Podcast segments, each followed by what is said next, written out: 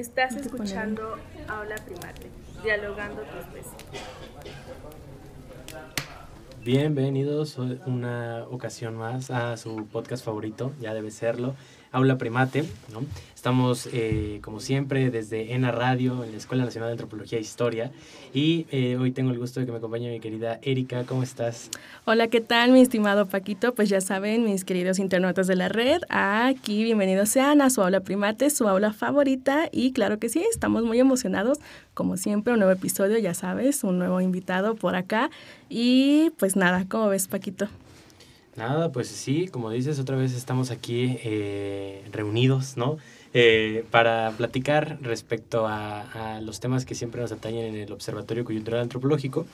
Y el día de hoy justamente nos acompaña nada más y nada menos que eh, el compañero Manuel Melesio, ¿no? Entonces, no sé si podías darnos una introducción, Erika. Claro que sí, fíjense, mis queridos radioescuchas, que nuestro estimado Manu es pasante de licenciatura en Etnología por la Escuela Nacional de Antropología e Historia. Además, es pasante de la licenciatura en Biología por la Facultad de Ciencias de la UNAM. Sus líneas de investigación abarcan varias, claro que sí, Manuel es una eminencia, ¿eh? medicina tradicional, pluralismo médico, plantas medicinales, prácticas tradicionales, religiosidad popular, sincretismos y ecología basándose en la botánica y taxonomía. Sin más, Manu, bueno, ¿cómo estás? Platícanos. Hola, ¿qué tal? Muchas gracias. Eh, pues sí, justamente me he dedicado como a muchas cosas eh, en los últimos años y pues he tratado como de vincular estas dos partes, ¿no? La parte de la biología y la parte de la etnología, que a veces no es como tan, tan fácil, pero pues también poco a poco me he ido metiendo con eso. No, oye, qué padre, definitivamente son temas que pues, muy interesantes y creo que son muy ad hoc a la, a la antropología. Y, y, antes de comenzar, o bueno, para más bien para ir comenzando, no sé si podrías platicarnos un poco de cómo ha sido tu camino en la ENA, qué te trajo a, este templo del saber. claro, pues bueno, yo empecé en biología primero, eh, ahí como que me empecé a centrar en la parte de la medicina tradicional un poco, pero vi que le faltaba como la parte social, ¿no? Como que era como más descriptivo, mm, colectar plantas, identificar para qué se ocupan y hasta ahí. No había más como un sistema más social, no había un acercamiento tan profundo desde mi perspectiva y pues quise complementarlo, ¿no? Escuchaba que siempre decían etnobiología, pero decía, pues no, no le veo nada de etno, entonces voy a buscar esto. Y mm, ah, ya había llegado a la ENA en algunas ocasiones por algunas visitas de, algunos, eh, de algunas materias optativas que tomé en biología. Y de ahí fue que conocí primero antropología social y luego ya conocí etnología, me gustó más el plan de estudios y dije, ah, pues aquí, aquí estoy como, me sentí más cómodo, hice el examen y pues lo fui vinculando desde ese inicio. Oye, ¿y por qué este, etnología y no antropología social? Mm, no sé, bueno, en primera instancia fue como por el nombre, ¿no? Eh, dije, pues si voy a ser etnobiólogo, lo etno está en, más en, en la parte eh, de la parte del nombre, ¿no? Pero pues después ya empecé a profundizar un poco y viendo la parte de la escuela de Francia y la parte de la escuela de Estados Unidos, pues me, me llamó más la atención un poco eh, la parte de la etnología. Claro, no, sí, bueno, definitivamente creo que esa es una de las ventajas que tiene la ENA, ¿no? Que presenta estas dos corrientes, justamente, ¿no? y, y, creo que es la única universidad donde se puede estudiar etnología, ¿no? Sí, de hecho, y bueno, fíjate, mano, que es una pregunta que le hacemos acá a todos los que nos visitan en Camina. ¿Qué es para ti la etnología? Eh, uy, bueno.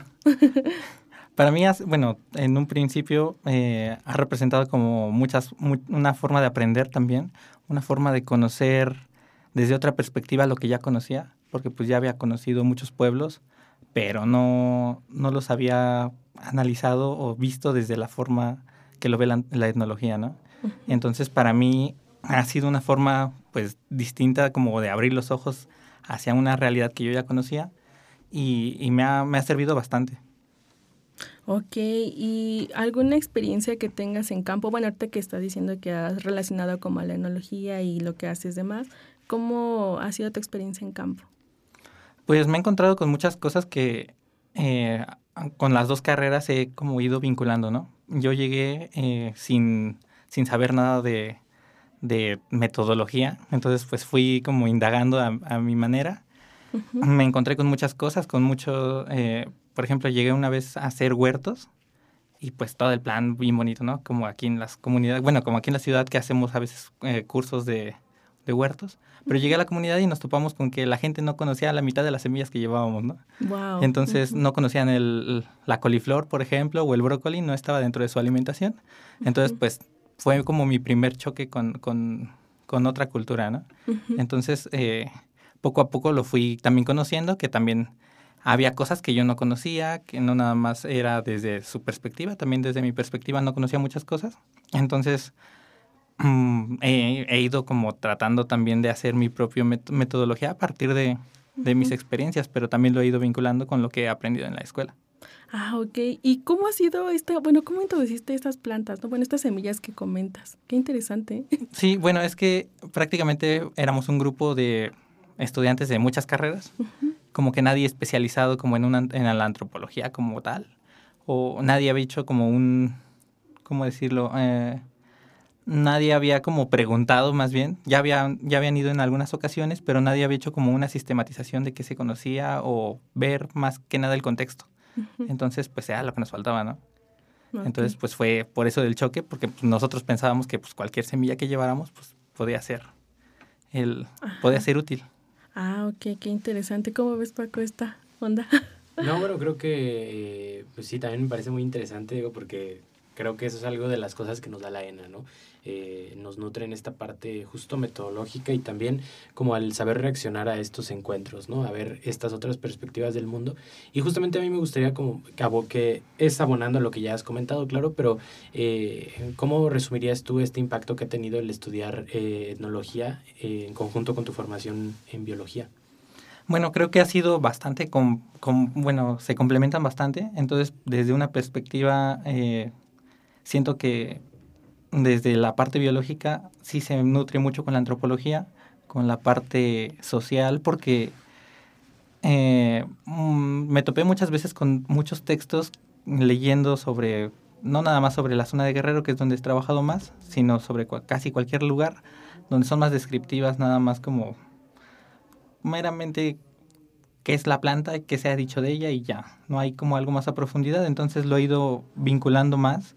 Eh, y por ejemplo me he encontrado con cosas como las diferentes plantas rituales que hay por allá, no nada más la parte de la medicina tradicional, sino cuestiones rituales con cuestiones enteógenas, también como para algunas, algunas cuestiones de adivinación, para algunas peticiones de lluvia, por ejemplo, para sistemas agrícolas, entonces lo he ido ampliando y son cosas que desde la biología nos estudian.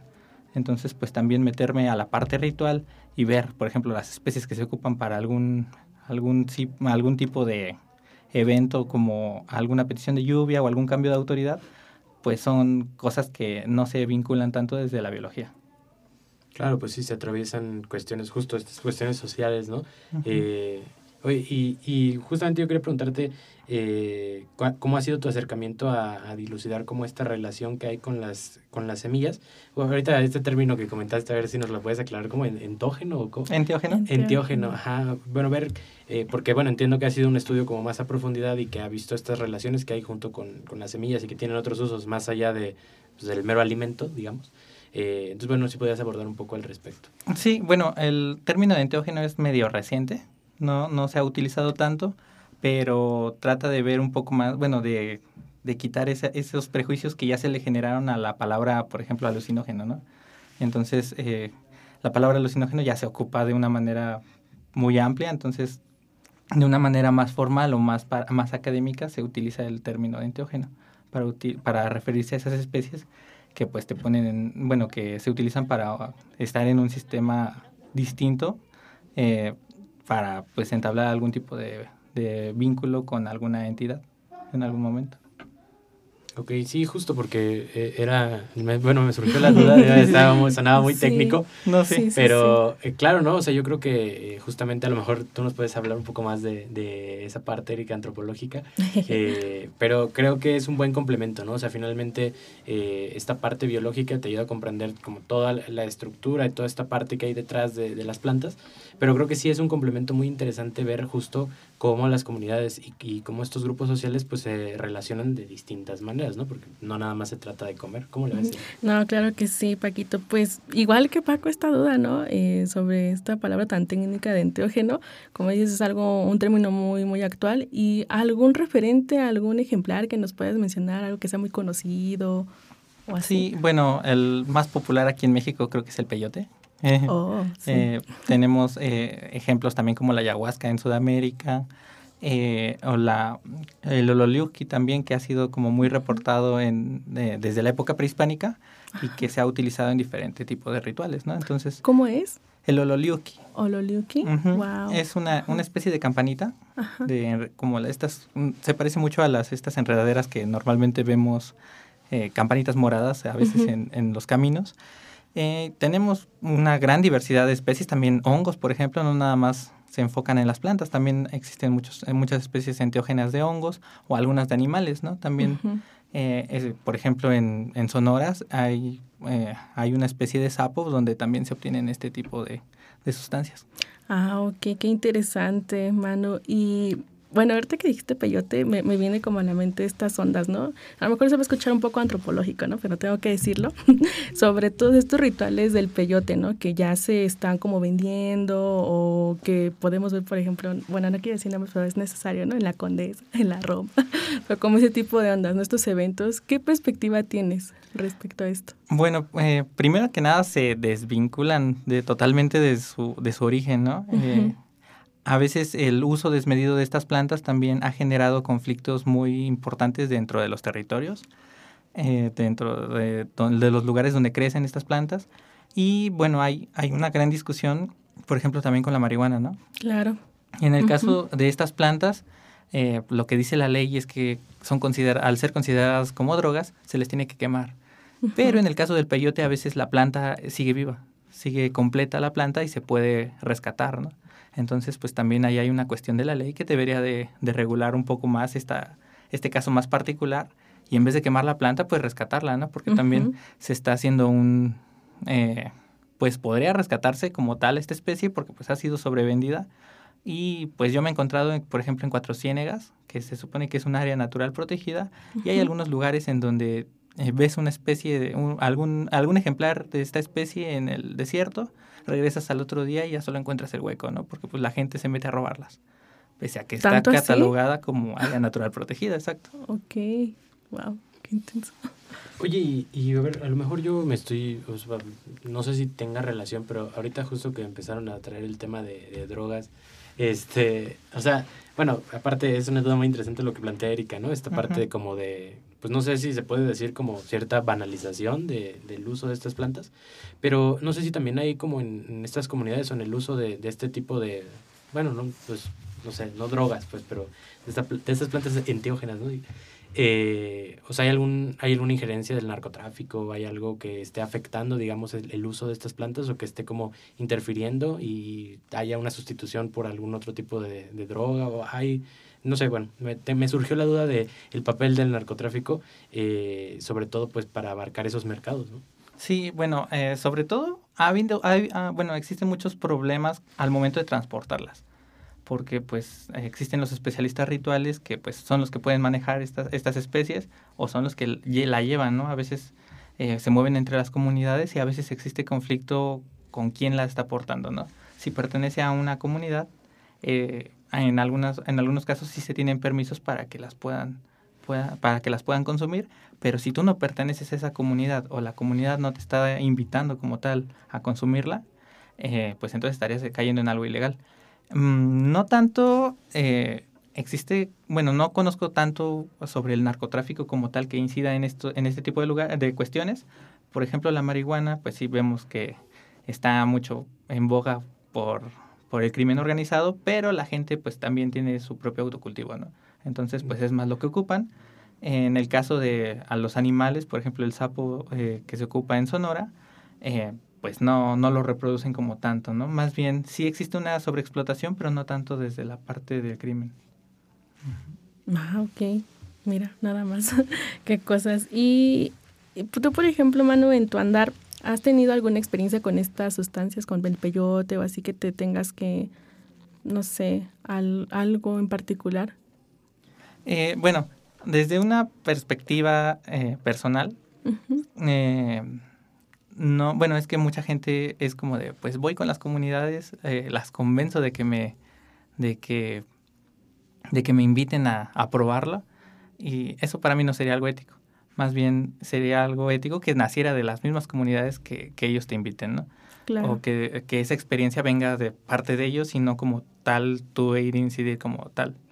Eh, sí he tenido un par de experiencias por ahí, pero pues también deslindo mi parte como de, de mi experiencia con la parte del trabajo de campo, ¿no? También como, Sí. porque muchas veces esto pasa mucho en la antropología, que se guían más por la experiencia propia de lo que viven y, y no tanto de la gente eh, que la consume como tal.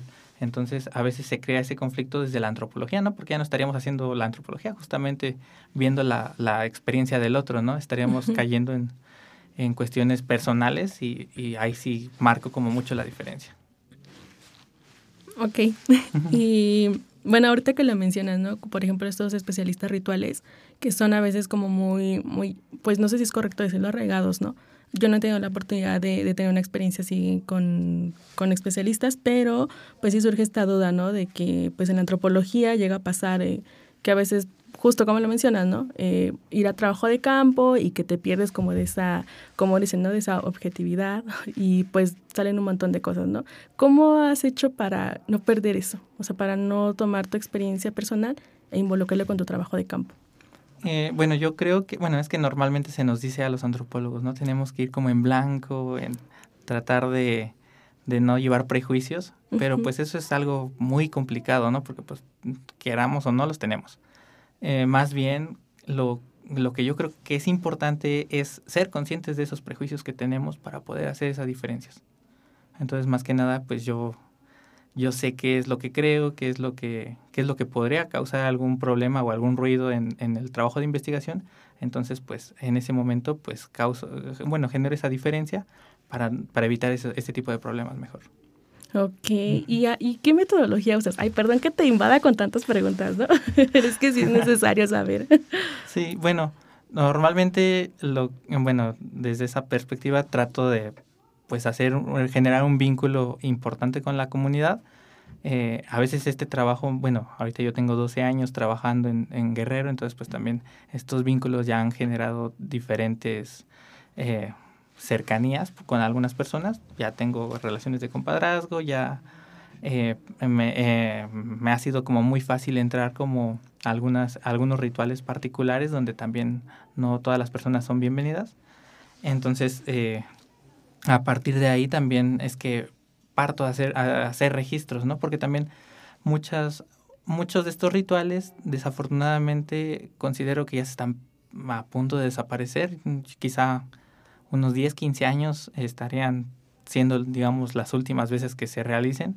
Entonces, pues también al ser comunidades que no están tan eh, estudiadas, entonces mucha de esta, información se va a perder, ¿no? Entonces también creo que la, mm, la parte en la que me he enfocado más es hacia el registro por el momento, para después, mm, si dependiendo de cómo vaya eh, surgiendo la actividad, porque pues también con esta cuestión de las vías de comunicación que ya son muy abiertas, que ya hay bastante también eh, uso del teléfono celular, internet y otros medios, pues empieza a haber mucho desinterés, empieza a haber también la cuestión de la migración, empiezan a, Ujú. muchos factores empiezan a incidir dentro de los rituales y a la gente ya no le interesa a veces realizarlos, ¿no?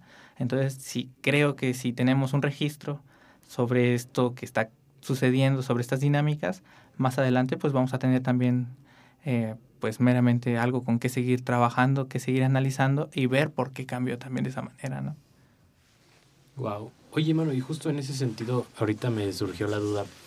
Eh, no sé si pudieras hablarnos, ah, bueno, si no es indiscreción, eh, justamente de alguno de estos rituales, o sea, qué, qué sucede, cómo, cómo se dan, en qué contextos, qué es lo que sucede alrededor, quiénes participan, ¿no? O sea, creo que, bueno, a mí me surgió la duda porque lo estamos hablando, pero quiero como tener una imagen de, de qué es lo que sucede de alguno de ellos. Claro, claro. Eh, bueno, eh, a los rituales de peticiones de lluvia, por ejemplo, eh, se realizan en muchas comunidades en Guerrero y mm, brevemente en, en la montaña de Guerrero se considera que eh, San Marcos eh, le dio las semillas a los primeros campesinos.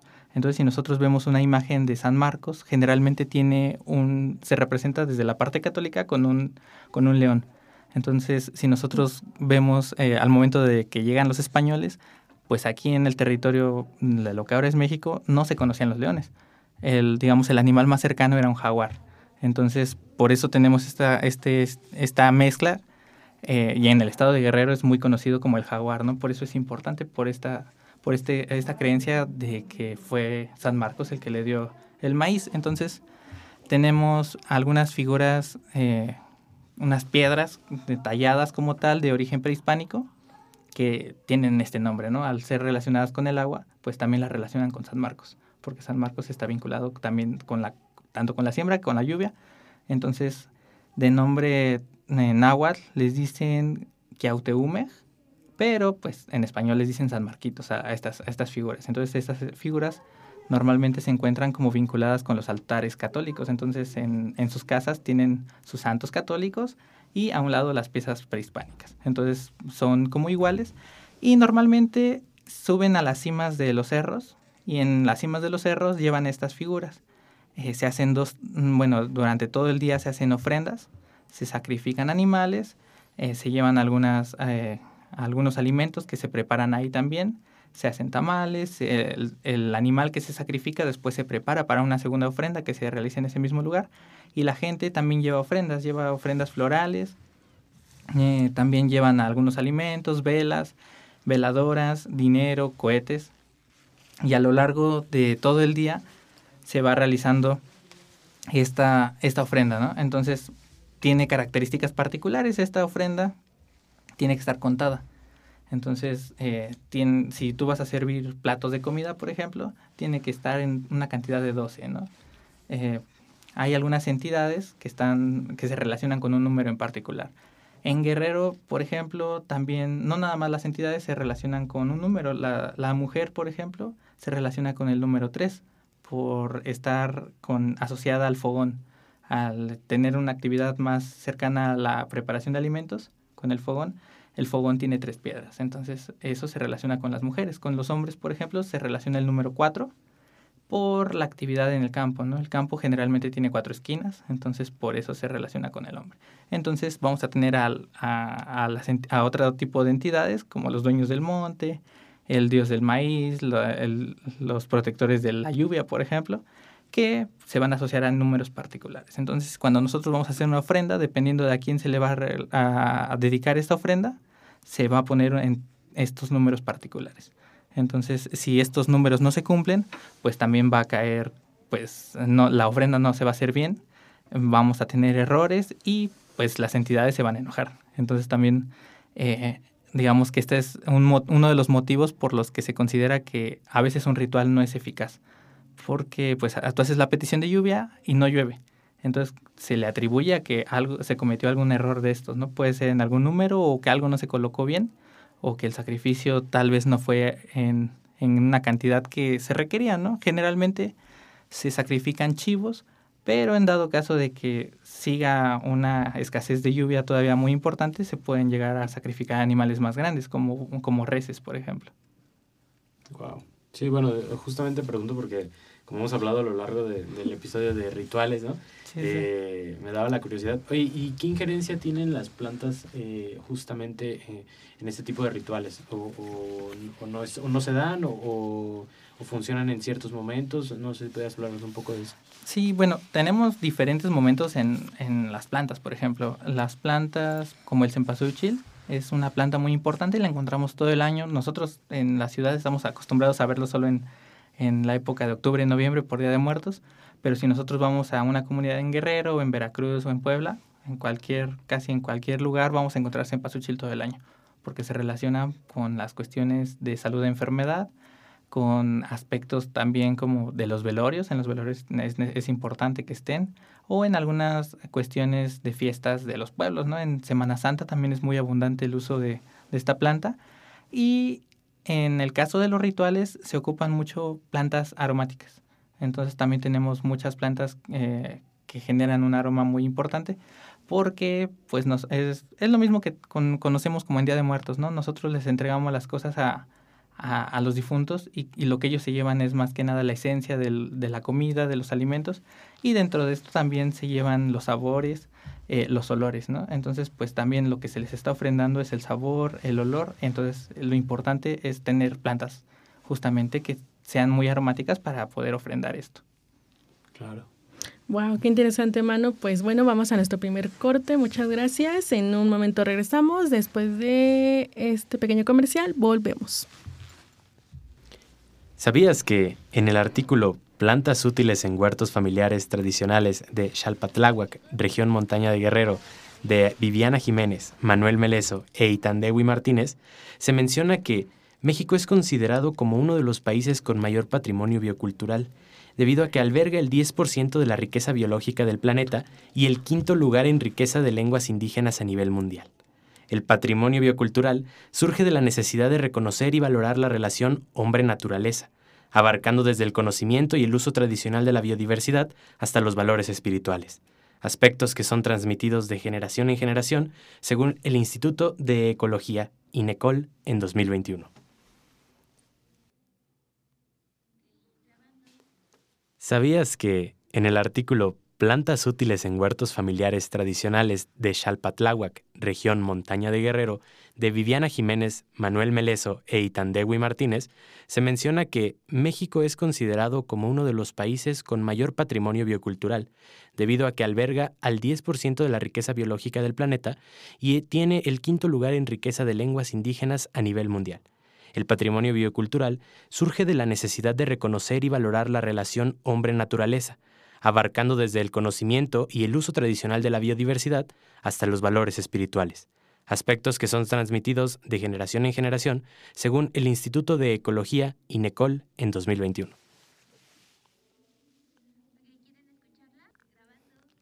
¿Sabías que en el artículo Plantas útiles en huertos familiares tradicionales de Xalpatláhuac, región Montaña de Guerrero, de Viviana Jiménez, Manuel Meleso e Itandewi Martínez, se menciona que México es considerado como uno de los países con mayor patrimonio biocultural, debido a que alberga el 10% de la riqueza biológica del planeta y el quinto lugar en riqueza de lenguas indígenas a nivel mundial. El patrimonio biocultural surge de la necesidad de reconocer y valorar la relación hombre-naturaleza, abarcando desde el conocimiento y el uso tradicional de la biodiversidad hasta los valores espirituales, aspectos que son transmitidos de generación en generación según el Instituto de Ecología INECOL en 2021. Bueno, pues volvemos, eh, nuestros queridos radioescuchas. Y, y bueno, agradecerte, Manuel, por la charla. Has, sido muy fructífera hasta este punto.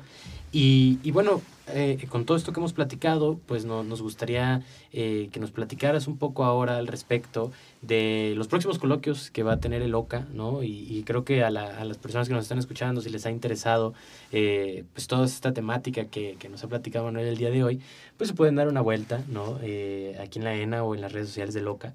Eh, entonces, no sé si pudieras platicarnos un poco pues, de qué va el coloquio de cosmovisión, chamanismo y medicina tradicional, que va a estar del 7 al 10 de noviembre, ¿no?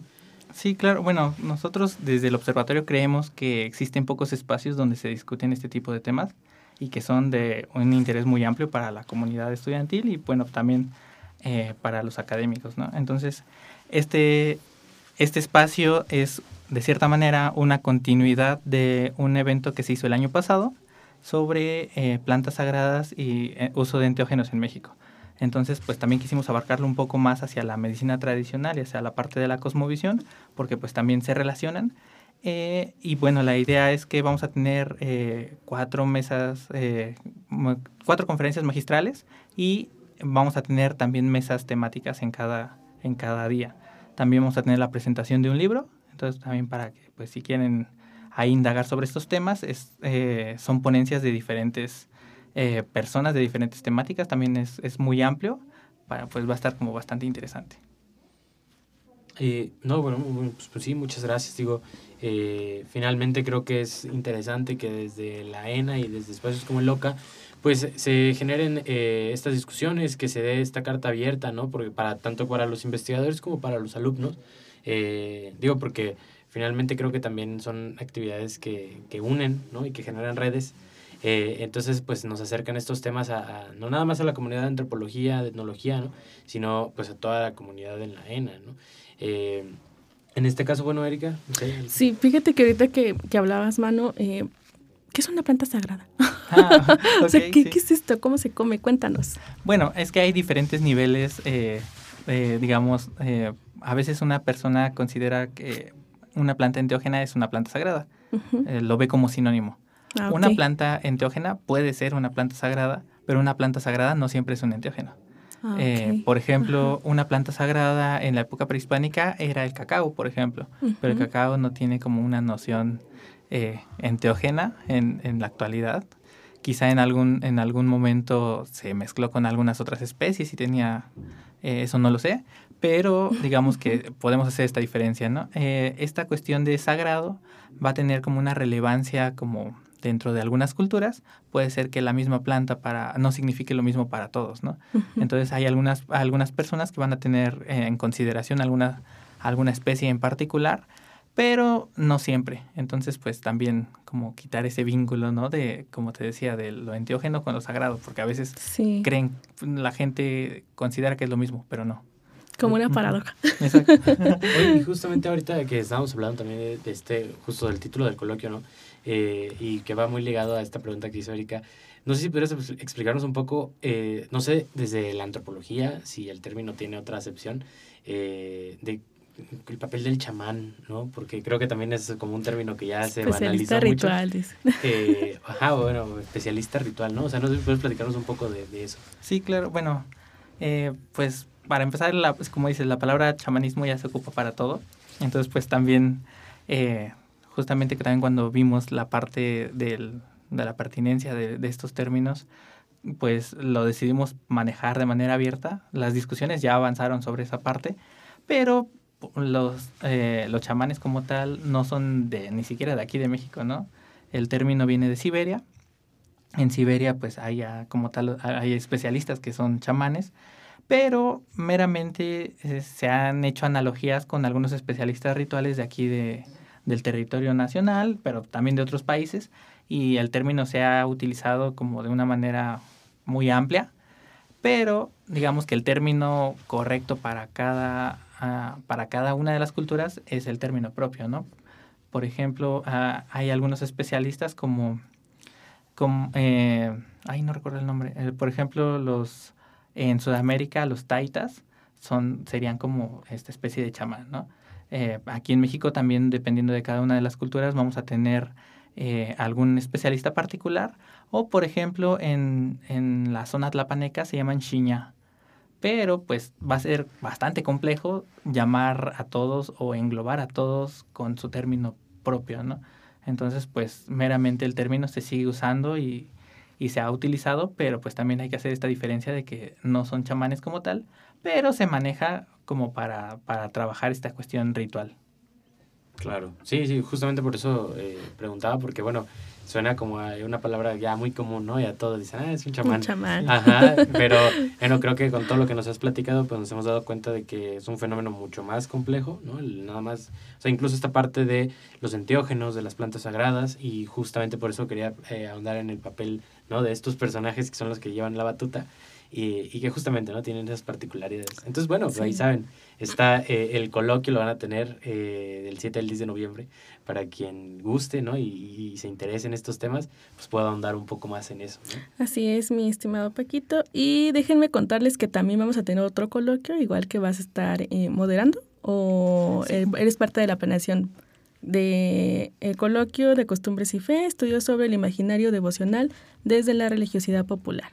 Sí, bueno, ahí estoy como parte también de los organizadores de, de este coloquio. Eh, lo estoy organizando en conjunto con el maestro Gastón Macín y nosotros también estamos eh, en un grupo de trabajo junto con Claxo. Entonces está, digamos, el vínculo entre Claxo y la ENA desde el observatorio. Y pues este, este evento va a durar tres días. También tenemos eh, tres ponencias magistrales. También vamos a tener mesas temáticas y también vamos a contar con la presentación de otro libro. Eh, en estos casos también consideramos que a veces no hay espacios donde también los, a- los estudiantes presenten sus trabajos, ¿no? A veces es de los eventos o coloquios generalmente son muy académicos, pero pues de los doctores o, o ya académicos como tal, y pues a veces no hay espacios para los, para los estudiantes o para que presenten qué es lo que les interesa o qué es lo que están haciendo, ¿no?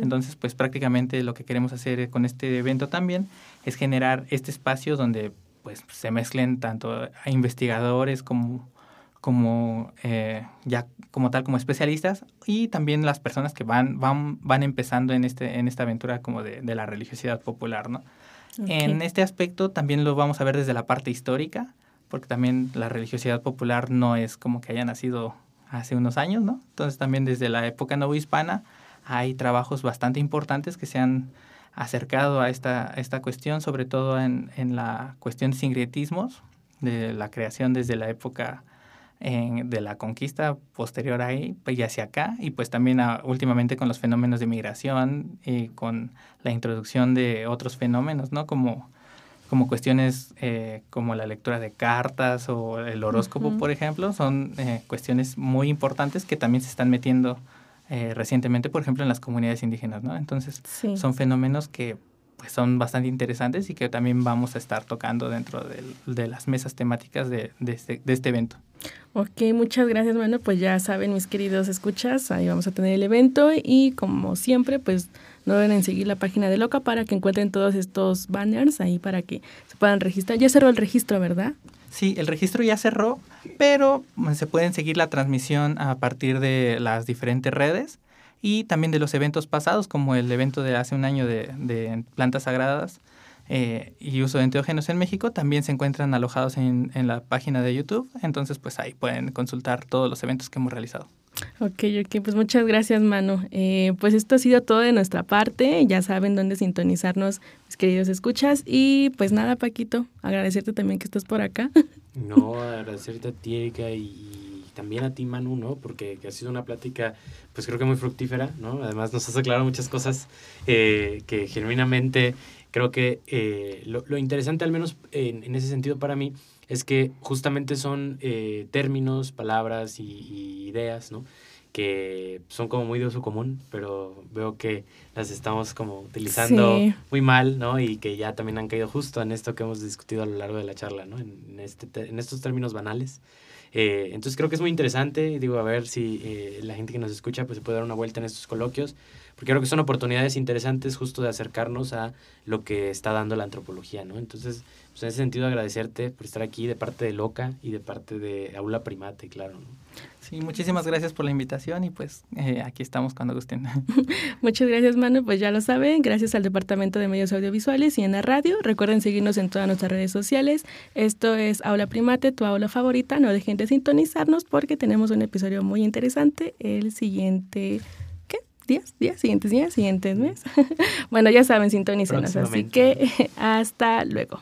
Nos vemos.